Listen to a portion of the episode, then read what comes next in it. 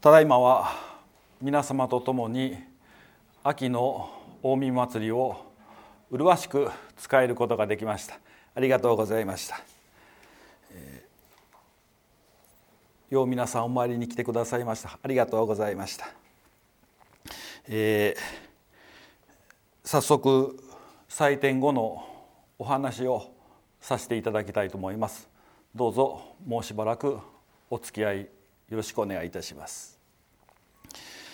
えー、教祖様の見教えにこういうのがありまして「我が子の可愛さを知りて神が氏子をお守りくださることを悟れ」「我が子の可愛さを知りて神が氏子を守りくださることを悟れ」まあ、私も現在3児の父をしておりまして普段子供と関わっておりますと本当に深くこの見教えが自分自身にも突き刺さるというところがございます。えー、この辺りを本日のお話のテーマとさせていただきまして、まあ、私たちが信心するこの神様が一体どんな神様であるのかどういう神様であるのかというところを、まあ、私の子供との関わり合い方を通して皆さんにお話しさせていただきたいともう皆さんの方ではああ私もそうだったな俺もそうだったなということがあるかと思いますけれども一つ気楽に聞いていただきたいというふうに思います。えー、の初めにですけれどもあのある時ですね電話がありましてご信者さんの娘さんからなんです。もう社会人をしておりましてそのご信者さんはもうしばらく前に、まあ、お亡くなりになったんです。でその後、まあ、ご主人はお参りに来られたりしてだけど娘さんはまあいわばお母さんのその年祭の時とか、まあ、お正月の挨拶とか、まあ、そういう時にまあ来られる感じでして。普段からま熱心に信心しているというわけではなかったんですけれどもある時にあの教会に電話がありまして「先生実は相談に乗ってほしいんだ」とで「いついつお伺いしたいんですけれども先生よろしいですか?」ということだったので「まあ、ぜひどうぞ」と。でどういうことかなと思って聞いておりましたらその彼女が、まあ、つい最近、まあ、コロナに感染したんだと。で幸いにしてそんな熱も上がらずにあのそんな事なきを、まあ、得たんだけれどもその後、まあ調子が悪いっていうんです。まあ、肺とか胸というあたりがこの辺に何かずっと詰まったようなものがあってなんか頭もあんまりはっきりしないなと。ずっとそれが続くもんですから、まあ、本人もいわゆるこれ世間でいうところの、まあ、コロナの後遺症なのかなと私は一体どういう事態になってるんだろうかと、まあ、どんどんどんどんまあ不安になったっていうんです。で、まあ、病院に当然ですけれどもお医者さんに見てもらったら、まあ、その彼女がはっきり私に言わないのか今病院の先生もそういうことはっきり言えないのかわからないんですけれども、まあ、後遺症なのかそうじゃないのかわからないけどなんか調子悪い、まあ、そうそうかなみたいなことをまあ言うんですねはっきりしないことを言うんです。まあ、けれども、まあ、症状としてはこのこれとこれを1日何回お薬飲んでくださいねそれで大丈夫からと言って、まあ、お薬を処方されまして「あ分かりました」と。でまあお医者さんの言われる通り毎日それ飲んでたんですね。ところが一向に治る気配がない。ずっとその症状は続くしこれ聞いてるのかな？大丈夫かなと。どんどんどんどん心の中で疑う気持ちが出てきたんですね。で、まあ、1週間か2週間した時に、まあ、本人もよせばいいのにと言っておりましたが、まあ、インターネットでねこれ一体どういう薬私は処方されてるんだろうかっていろいろ調べたと。本当に深くしっかり調べたらちゃんとしたこと書いてあるんですけどね。なんとなしにそういうの調べるとね大体良くないことがたくさんまあすぐヒットしますでしょ。でまたそれを見てああどうしよう。私もうコロナの感染症で後遺症でもうこの先といってもどんどんどんどん、まあ、不安になってきたと。で冷静になれ冷静になれと。で深く調べたら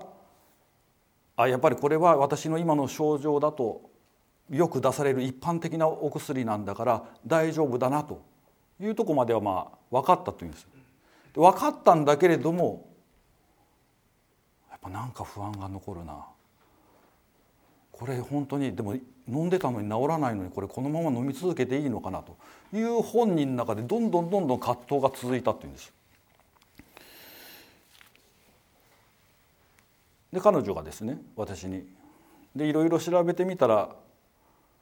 そのお薬には、まあ、強制的に睡魔に襲われるような成分が入ってますよというのを書いてあったんです。まあ、大体そうですわね薬っていうのは風邪薬でも何でも寝りゃ治るって言ったら乱暴ですけれども大体そうなんだと。で彼女はそれに引っかかるっていうんです。つまりお薬で強制的に眠らされるの嫌だなというわけです。でそれでまあ自分の判断で本当はいけないんでしょうけど飲むのをやめたって言うんです。でやめると良くなるかといえば決して良くなるわけないわけでしてね。でどんどんどんどん悪くなってきて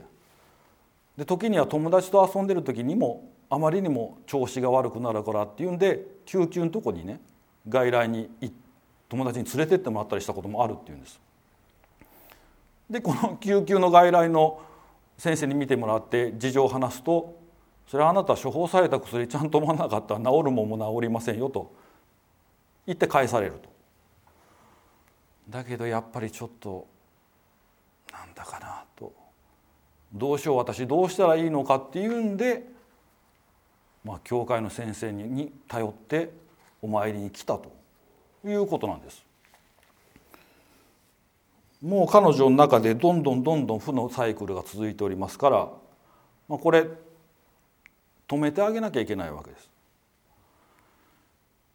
で教会にはいいものがありましてね皆さんもよくご存知なんですけれども神様にお供えしたおみきさんっていうのがあるんです。であなたちょっとわからないと思うけどここにすごく神様にお供えしたいいものがあるからねおみきさん拭いてあげるから。それでよくなるよと。で彼女が気になるその部分におみきさんを吹いてそしてようご記念させていただいたんです。すると彼女が、まあ、ほっとしたんですかね安心したんでしょうか、まあ、私は神様がそうさせたんだと思いますけれども涙流し出しましてねああすっきりしたと。でぼつぼつと話し始めたんです。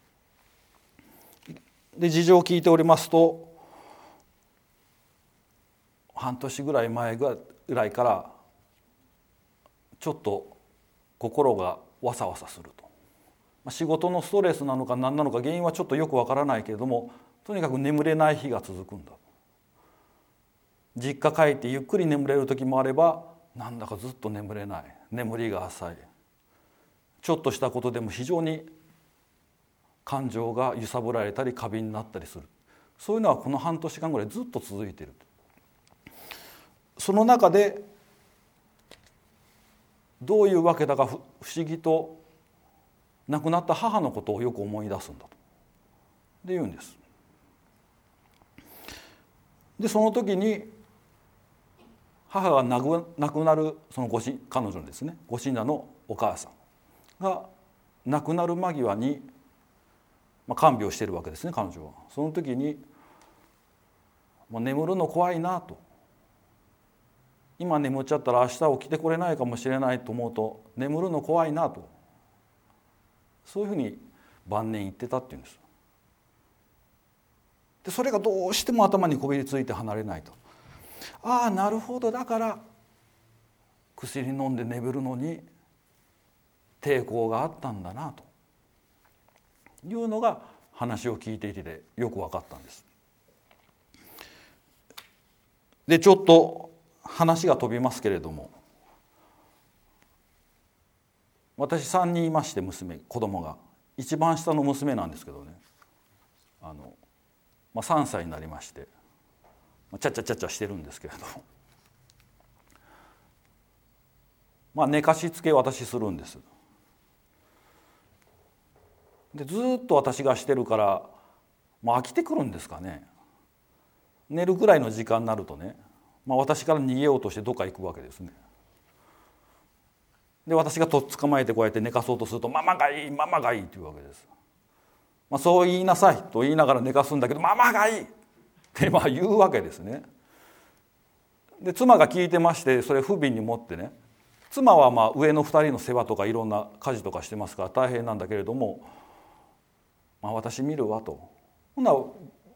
私が上の2人とそれで交代しようかと。言って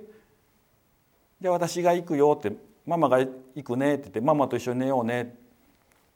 言って寝室連れて行こうとする。と今度は「パパがいいパパがいい」って。まあ要は寝たくないんですよね。起きてたいってわけです。体は眠いんだけども頭は起きてたいんだけども体は眠いというし自分の中で戦ってるわけですねママが今。でこういう時私、まあ、上の2人の時もそうなんですけれどもどうするかって言いますとね、まあ、これはお広前しかないと。でお広前に連れて行くんです。で抱っこしてね「パパがいいパパがいいママがいいママがいい」とか言っての分かった分かったと言ってお広前連れてってご神このご神灯だけつけてねお広前真っ暗にしてぐるぐるぐるぐる抱っこしながら歩くんです。ね、でもう,、ね、さもうもう眠らされると分かってますから「ママがいいパパがいいママがいいパパがいい」と。もうぐずるわけです。それずっとしながら「コンコさんコンコさん」って言いながら、まあ、ぐるぐる回るんです。で逆回りに2回してまた逆回りに2回して。で少しずつ静かになっていきましてね。でそうすると静かにしてると奥で私の父母が食事してるそのいろんな物音聞こえるんです。それで目覚めてね「おじいちゃんがいいおばあちゃんがいい。おじいちゃんがいいおばあちゃんがいい」とかまたいいんですまた。分かった。と。言ってまあお昼前で20分とか30分とかぐるぐるぐるぐるしていくとまあ寝ていくわけです。ああよかった。ああ今日はもう25分で済んだなと思ってまあ寝室に連れていくんです。まだ続くんですこれ。寝室に連れて行きますとねこうやって下ろすでしょ、まあ、疲れてる時はもう泣き疲れてる時はそのまま寝てくれるんだけれどもちょっとテクニックがいりましてね。もうバーンって置いたらもう起きてしまいますからゆっくりゆっくりゆっくりゆっくりってするんです。だけど私もこの前誕生日来て48になったんです。ここまでやるんだけれども最後の一本のとこでガーンってやっちゃうんですねそうするとまた起き上げて「ああ」とか言って「おじいちゃんがいいおじいちゃんがいいおばあちゃんがいい」とか言ってわーわー泣いてるんだけどもう寝室まで来たらねもう一回お昼前行くのはもう勘弁してくれということでもうそのまま添い寝してこうやって寝かすんです。あーとか言ってで添い寝してますとねぐちゃぐちゃ言うんだけどそのうちねその娘が添い寝してる私の上に乗っかってくるんです。で私にぎゅーっとしがみついてねで私下でこうしながらでそのままスーッと寝ていくんです。最後は必ずそうやって寝ていくんです次女はね。まあ、私の体温を感じて安心するんですかね。まあ、私自身もですね下からこうやって子供を抱きしめながら、まあ、私の胸の上でもう安心しきって寝てるわけですね。そして私も娘のぬくもりとその安心しきった様子とを感じな感じておりますともうその前の1時間近い悪戦苦闘がスッと消えましてねよかったなよかったなと幸せだなというふうに思うんです。見教えにこういうのがありまして。天の恩を知っても地の恩を知らぬは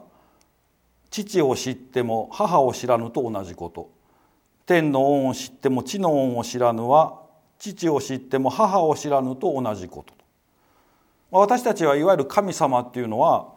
その神様ですから、まあ、上におられてね。でずっと私たちのことをこうやってじっと見ててくださる。ああ神様。っていう。だから神様は上におられて私たちは下にいる。でこういうふうだと、まあ、普通は思いますね。これが神様と私たちの関係だと。ところが教祖様はそうじゃないって言うんです。上からも見ててくれるけれども下からも見ててくれてるのよ。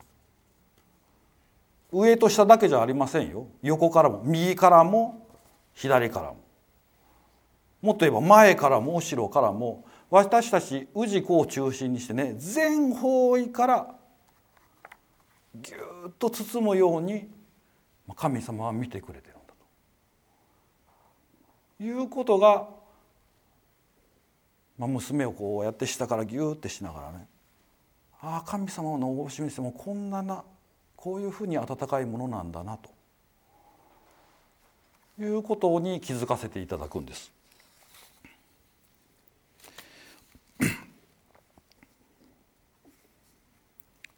話戻しますけれどもそのご信者さんね。彼女とお取り次ぎをさせていただきまして私は自分の子を見る思いがするんです。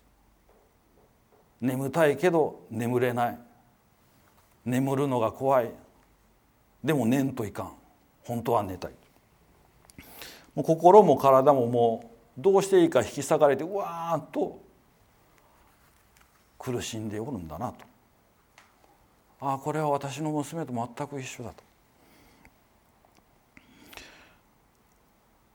彼女に必要なのは、まあ、神様のおかげしかないんだなと。つくづくお取り次ぎの中で気づかせていただきましたので彼女には最後にですね、まあ、ご神米をあげたんです。いいものあげようかと。これご神米って言って神様にお供えしたお米だよと。寝る時にね紙あの枕元に置いてもいいしなんなら巾着みたいなのにお守り代わりに入れてね寝る時ずっと胸に抱きしめてもいいよと。これと一緒に寝るということは神様と寝るということだからね。で神様と寝るということはあなたのお母さんと寝るっていうことでもあるんだよ。と明日からご新米持ってお母さんと一緒に寝なさいと。子供がお母さんと寝てぐっすり眠れないってことはありえませんからね。お母さんと一緒に言えば彼女はぐっすり眠れるわけです。というところで彼女は「先生ありがとうございました」と言って教会を後にされました。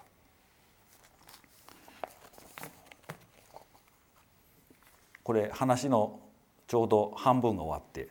もうもう一山だけお話しさせていただきたいと思います。あの先日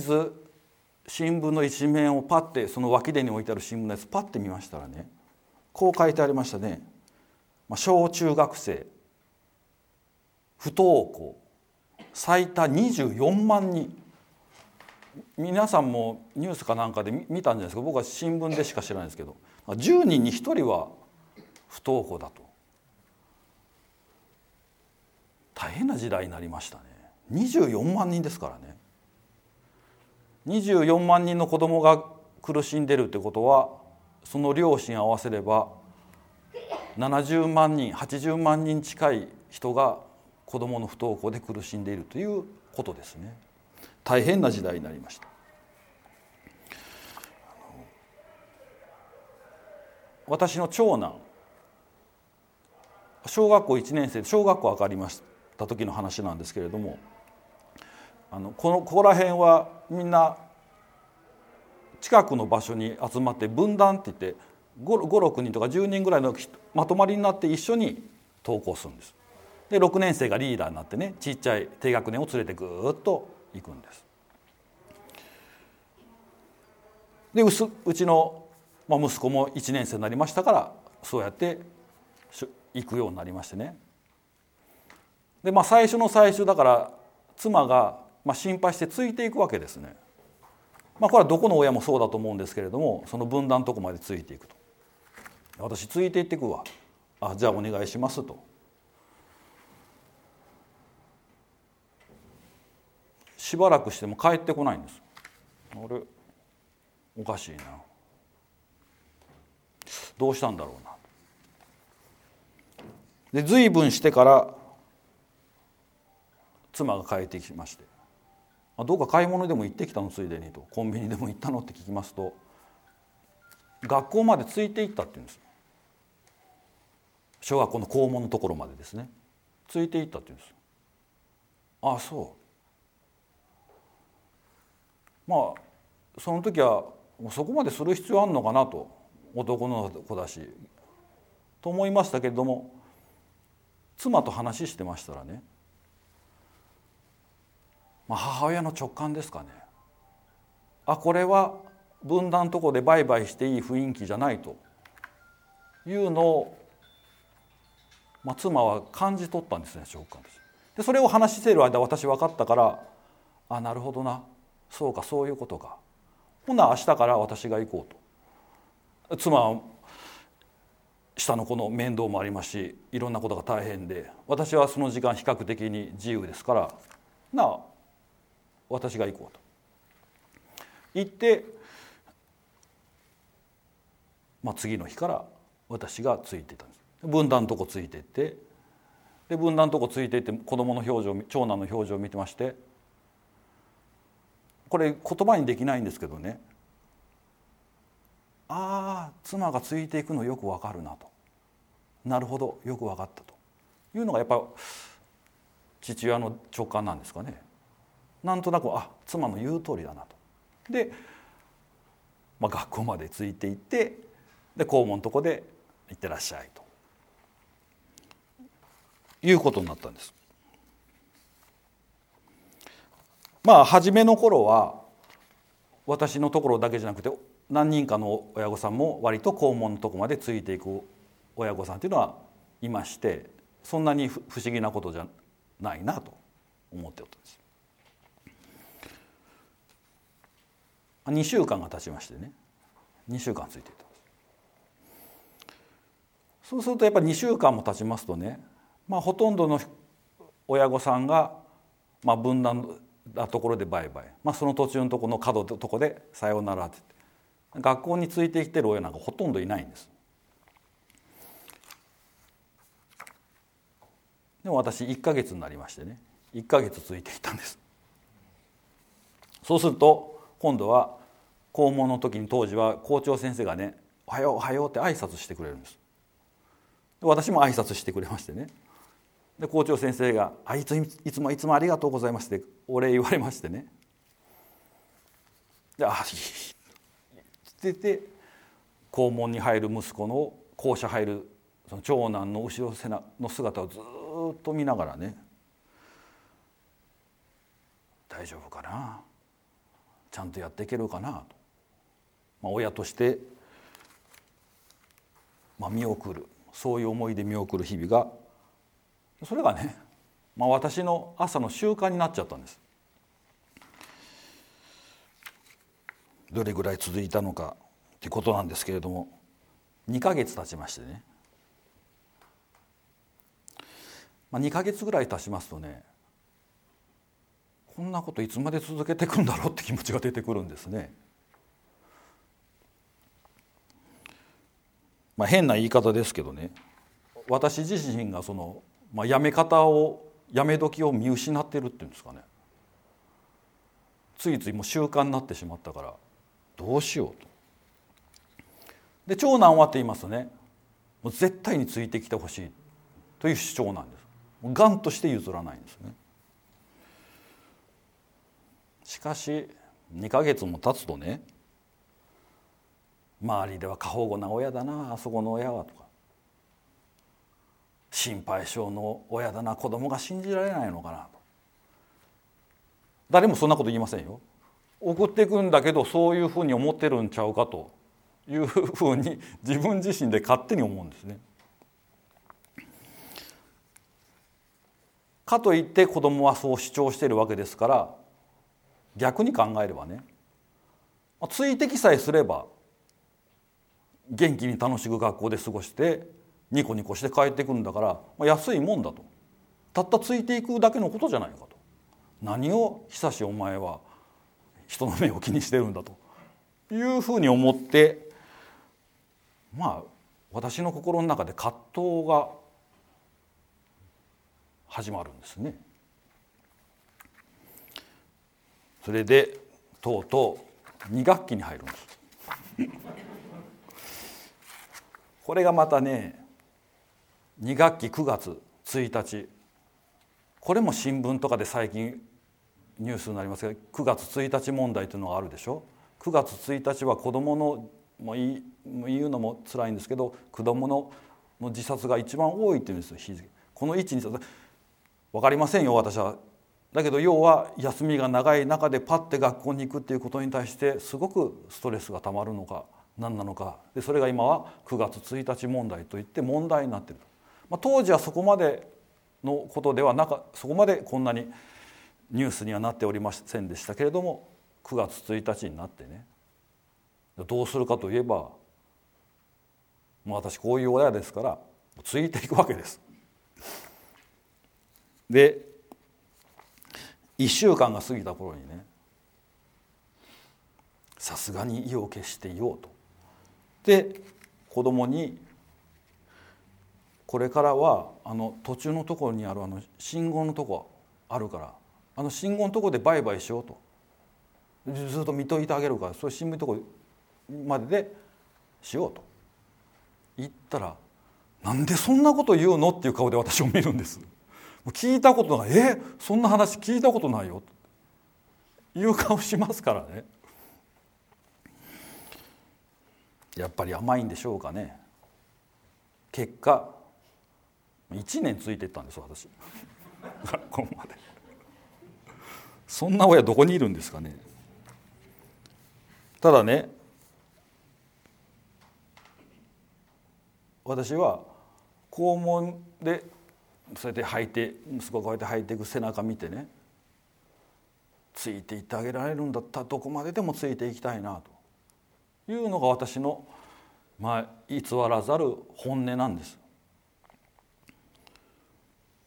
しかしもう一方でそれがね本当に親としてすることなのかとそれは私自身のエゴであってね子供には何のいいこともないよという可能性もまたあるかもしれないと言って私の中では引きさらかれる思いがするんです。1年間そういう葛藤がずっと続いたんです。神様の見教えにこういうのがありまして「氏子信心するという心におかげなし商売するというから神はそばで見ておる。商売をさせていただくという心になれば神はつきまとうようにして力になってやる。神はつきまとうようにして力になってやるんだ、まあ、いくら私が心配してもね私は生身の人間ですから24時間ずっと子供についていくってことはそもそも無理なんです。できる範囲の中でついていくことがせいぜいでね。ところが神様だったら、まあ、どこまででもついてきてくれる。そして力になってくれる。助けてくれるんだと。そうかじゃあもうこれからは神様についていていただこう。私じゃなくていつも神様のに、まあ、子供のそばにいてもらおうと。あそういうふうにお願いしていかないかんなということにまあ気づかせていただいたんです。まだもうちょっと続くんです、えー、2年生の頃からですねそういうわけで1年間ずっと学校まで行ってたんですけどね。2年生の頃からはその途中の分断の信号の交差点の信号のところで売買するようになったんです。じゃあそこまでなと。もう2年生なんだから。あとはもう神様がついてってくれるから。何も心配することないよと。何年続いたと思います？言うのもちょっと恥ずかしいんですけどね。結局4年生まで。その後3年間。234と。私ついていったんですそこまで。もちろん私だけじゃなくて妻の時もありますけどね。我が先生ようやるなと思って聞いておられるか聞いておられる方もおるかもしれません。私小さい頃に小さい頃の記憶ってそんなにたくさんないんですけれども一つ強烈に覚えてることがありまして。幼少期の記憶ですね。それは何かと言いますとね私が幼稚園の時、まあ、幼稚園バスがちょうど今そこの江川線の今のファミリーマートの前ぐらいなんです。あそこが幼稚園バスが通ってあそこに集合するんです。そうすると近くの園児のあるいは親たちが集まってで私もそこで待つんですね。私その時どうしてたか幼稚園に行くのが嫌でねでどうしたかっていうとずっと母のスカートの中にこうやって潜り込んでね。で太ももにこうやってグーッてしがみついてじーっとしてたんです毎日。で幼稚園バスが来たら観念して「さようなら」って言って。それ毎日繰り返してたんですずっと母のスカートの中にじーっと履いてじーっとしてたんですでも母は全然怒らなかったですね私に。困ったと思いますよ今にして思えばね。恥ずかしいしね女の人ですし。だけど母は、まあ、私のしたいようにしてくれたんです。私って言ってたらもうもう好きにしなさいと。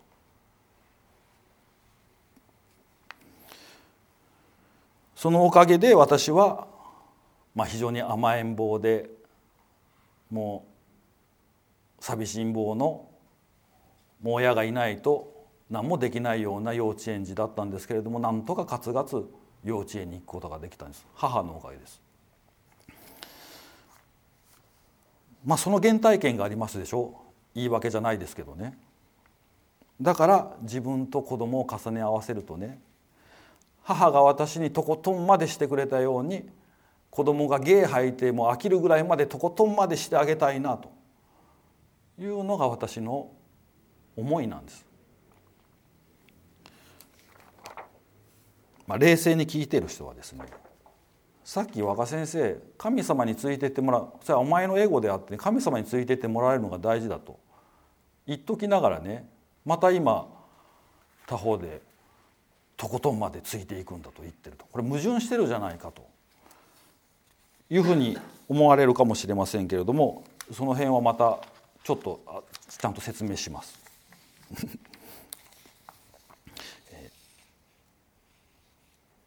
でようやく5年生になりましてね。5年生でしょ？5年生になると今の真ん中の娘が小学校1年生なんですで小学校1年生になりまして一緒に分断に加わるんですね。で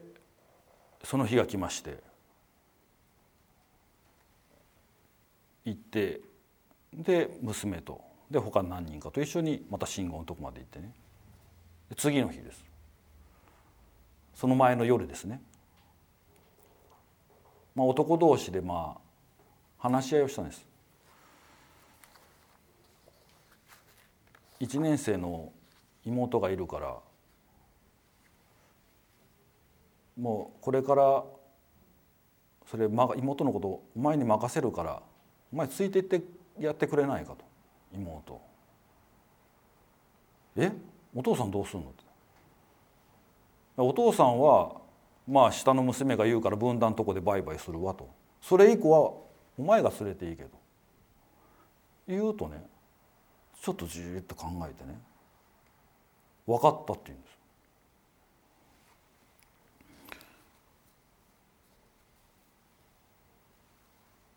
これでようやく私は ついていかずに済むこと。ああこれで神様私ずっとこれまで何年間か4年間近くずっと神様についていってくださいと。お願いしながらここまで来た。ああようやくおかげいただいて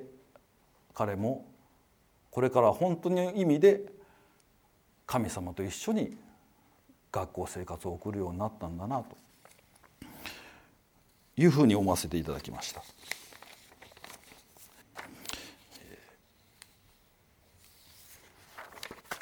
今はねどうしてるかっていうとこれあんまり学校のことだから言っちゃいけないんだと思うんですけど一人でねこの前遊びに行くって出かけていってで帰ってきた「随分遅く帰ってきたな」と「どこ行ってたの?」っつったら「いや庄内緑地公園で虫取りしてきた」と言うんですよ。この時期なのこっから庄内緑地公園って結構ありますからね。学校行くのに私についてこんといかんって言ったあの息子がね一人で自転車に乗って親に内緒で 庄内緑地まで行く。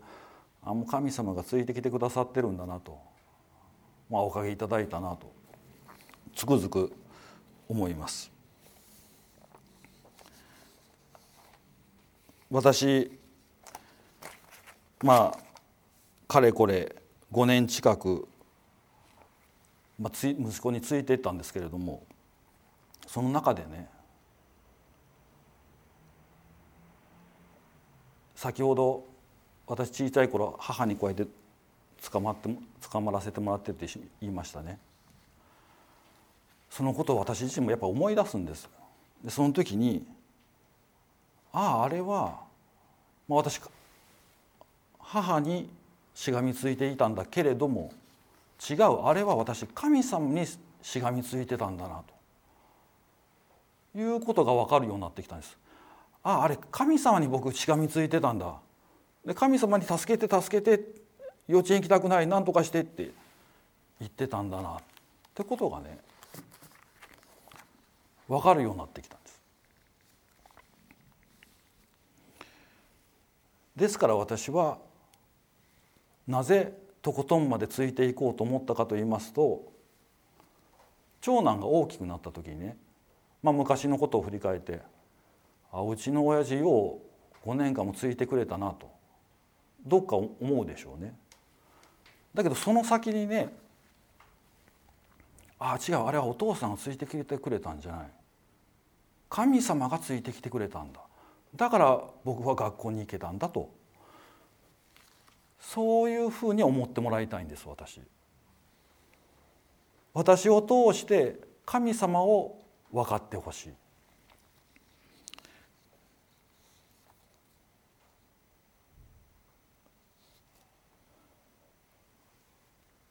私たち夫婦の共通の願いは子供たちには私や妻を通して神様を感じてもらいたいんです。それが子育ての一丁目一番地だなというふうにして思って夫婦で子供と向き合ってます。えーと、大切なことなのでちょっとまとめて繰り返し言いますけれども私も妻もですね子育てで大切にしていることは私が父からしてもらったこと母からしてもらったことと同じことなんです。それはつまり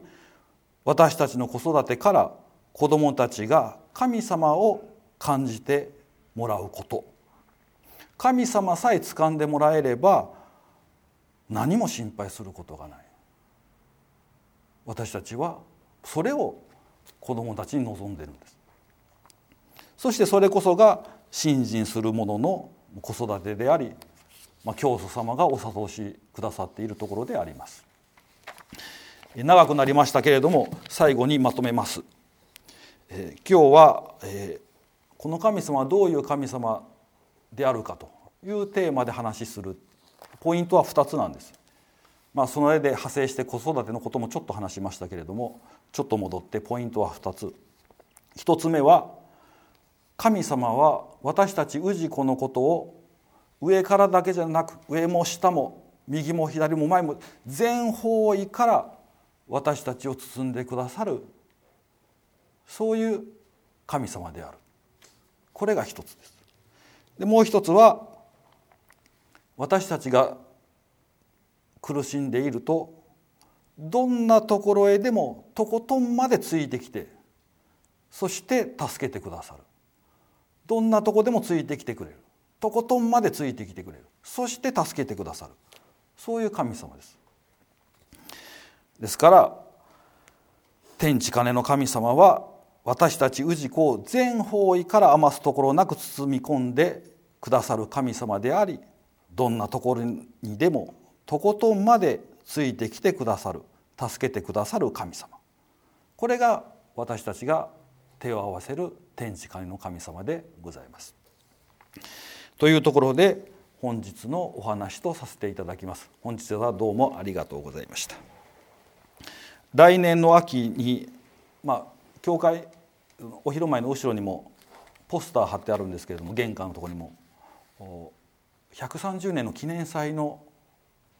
をすることになっております。まあ、こういうコロナのご時節でありますけれども来年は130年の記念祭に向かって盛大正義に迎えたいなというふうに思っておりますのでどうぞ皆さんもご都合を送り合わせいただきたいなというふうに思っております。本日はどうもありがとうございました。